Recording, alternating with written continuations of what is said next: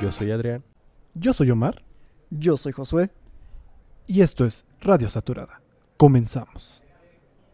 ¿Se han preguntado cómo sería depender de algo o de alguien? Bueno, el siglo pasado y en el actual, el mundo dependía del petróleo, también llamado oro negro. Capítulo 2. El mundo del petróleo y sus empresas. Bueno, como ya dijo Omar, en este capítulo vamos a hablar de la historia del petróleo, pero no esa historia aburrida a la que estamos acostumbrados desde primaria, secundaria. No vamos a hablar tanto de fechas. Sí, esa historia tan aburrida, a mi parecer, que no aportaba mucho, nada más premiaba aprenderte una simple ocasión o un evento asociado a una fecha, no, nosotros la haremos mucho más fácil y rápido de entender. Además, yo creo que divertido. ¿Por qué? Porque hablaremos acerca de cómo se ocupaba el petróleo en la antigüedad. ¿Desde qué época se imaginan que ya se conocía el petróleo? Algunos de ustedes lo asociarán con la revolución industrial, como combustible para las máquinas de guerra, pero no. De hecho, desde muchísimos años antes ya se conocía el petróleo, al menos en el territorio azteca, ya que los aztecas utilizaban el, entre comillas, chapopote para sus rituales religiosos. Y se estarán preguntando, ¿qué es una chapopotera? Bueno, como ya vimos en el capítulo pasado, existe el sistema petrolero. En la roca almacén hubo una fractura, o por así decirlo, una grieta, y se abrió paso hasta superficie. En superficie se fue acumulando como lagos, literalmente como lagos de petróleo. Y era muy fácil conseguirlo, ya que literal ibas con un recipiente y recogías lo que necesitabas. Años después, muchos años después de la conquista, cuando el ganado ya era parte común de la cultura en México, se utilizaba el chapopote como remedio para curar ciertas enfermedades del ganado. Comúnmente se ponía el hidrocarburo en las patas de los animales para protegerlos. Dato curioso, ¿sabían ustedes que en tiempos antes de la industrialización de la Ciudad de México, las mujeres utilizaban el petróleo como un remedio casero para curar los piojos de los niños? Y no solamente para los piojos. En la antigüedad, de hecho, mis abuelos llegaron a utilizar lámparas con petróleo. Principalmente a la hora de cenar era que las utilizaban. Esto era solo por un periodo corto de tiempo, ya que el estar respirando la quema de, ese, de esas lámparas de, de petróleo podía provocar enfermedades en las personas. En Estados Unidos, y perdón por el dato, en 1859 se perforó el primer pozo por Edwin Drake en Pensilvania, un estado al norte, de Estados Unidos. Para extraer este oro negro, las condiciones a las cuales estaban estos yacimientos, o bueno, en México casi conocidas como chapopoteras, eran muy poca profundidad.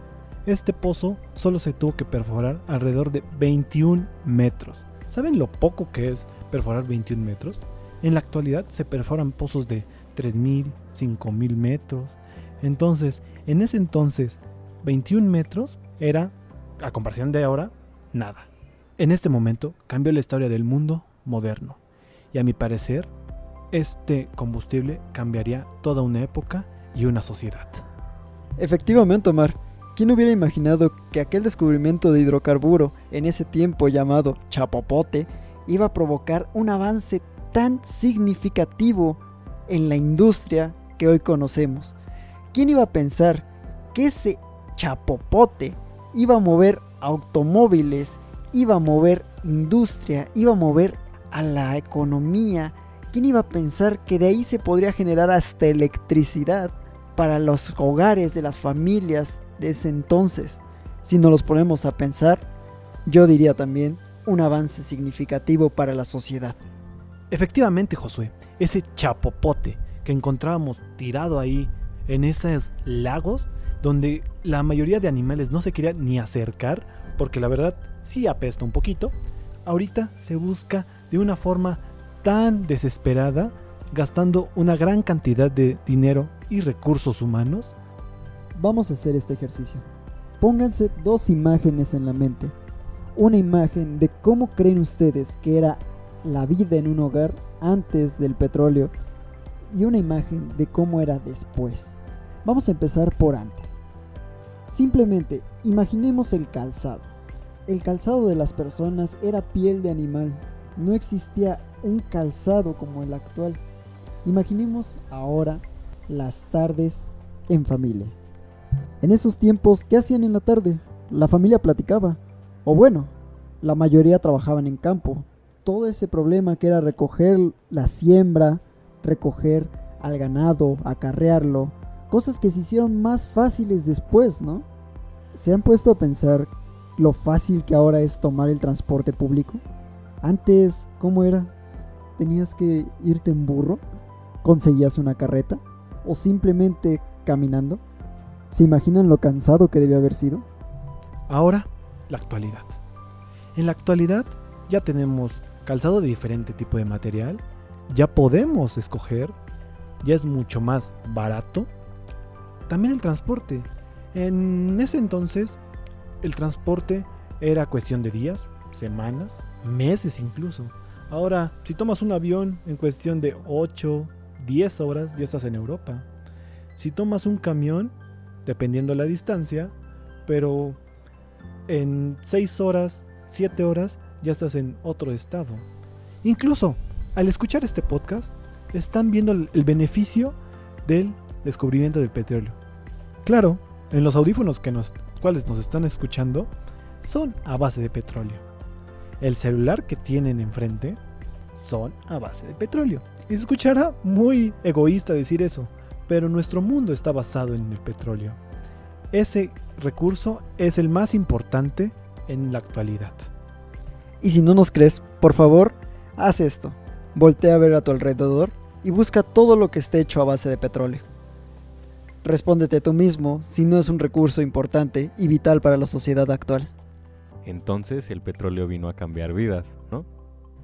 Estos aparatos no se hicieron solos, se hicieron gracias a algunas industrias o empresas.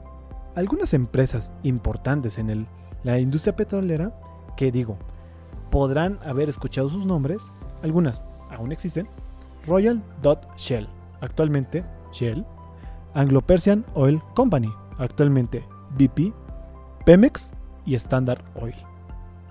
Actualmente, tres de las cuatro mencionadas son importantes a nivel global. Y algunos se preguntarán, ¿Standard Oil? Sí, la Standard Oil. En el siglo en el cual se descubrió y se perforó el primer pozo, estaba un gran personaje que para mí gana su admiración. John D. Rockefeller, creador de la Standard Oil. En ese entonces, ganó un gran peso político, económico y monopolizó la industria petrolera en Estados Unidos. Bueno, los estadounidenses no se querían quedar con esa gran empresa petrolera, ya que era muy fuerte y en cualquier momento podía generar problemas para el gobierno estadounidense. Así que lo que decidieron hacer es crear y modificar las leyes, la cual decía que no existían monopolios. Y el buen John D. Rockefeller lo que hizo fue desmembrar su empresa en distintas empresas más pequeñas, por así decirlo. Pero siguen siendo del mismo dueño. Estas empresas a lo mejor todavía popularmente las escuchan. Chevron, Exxon, Mobile, Texaco y algunas otras más.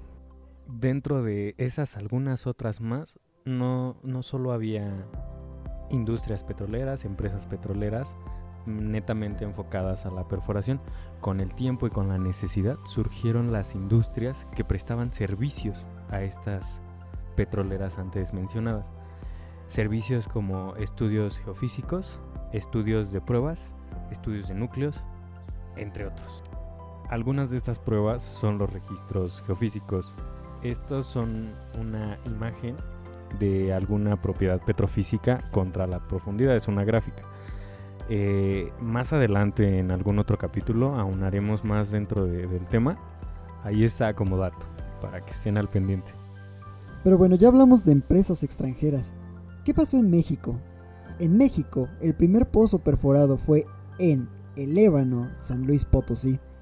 Este pozo fue conocido como la PES 1 que contó con una producción de 1500 barriles por día. Hace 115 años, de donde salió el material para pavimentar ciudades como San Francisco y Nueva York. Este pozo tuvo una profundidad de 503 metros y fue perforado con técnicas prácticamente arcaicas de la perforación. ¿Cómo fue esto? Con un sistema de percusión. Literalmente agarraron a golpes la roca hasta que salió petróleo. Imagínense cómo fue ese proceso. E incluso eso ya era moderno. Anteriormente el petróleo se buscaba con pico y pala. Todos tienen la imagen de la torre de perforación con petróleo saliendo a través de ella. Bueno, antes nada más era perforarlo y encontrarlo. Ya después nos preocuparíamos de cómo conectarlo, cómo recuperar ese petróleo. Pero por el momento nada más era perforar y en donde estuviera, que Dios bendijera ese flujo. Y así llegamos a la parte final de este podcast. Eso fue un poco de empresas petroleras, de los usos del petróleo y de cómo ha cambiado la vida a partir de su descubrimiento. Y para complementar, como ya es costumbre, les daré los precios del petróleo en el día 16 de agosto del año 2019. Empezando por la mezcla mexicana de exportación que se encuentra a 48.13 dólares el barril. El Brent se encuentra a 58 dólares con 42 centavos por barril. Y el West Texas Intermediate se encuentra en 54.78 dólares por barril. Esto ha sido todo por nuestra parte. Y recuerden seguirnos en nuestras redes sociales. Estamos en Facebook, Instagram y YouTube como Código Petróleo. Y recuerden, Pemex tiene la energía y nosotros tenemos el código.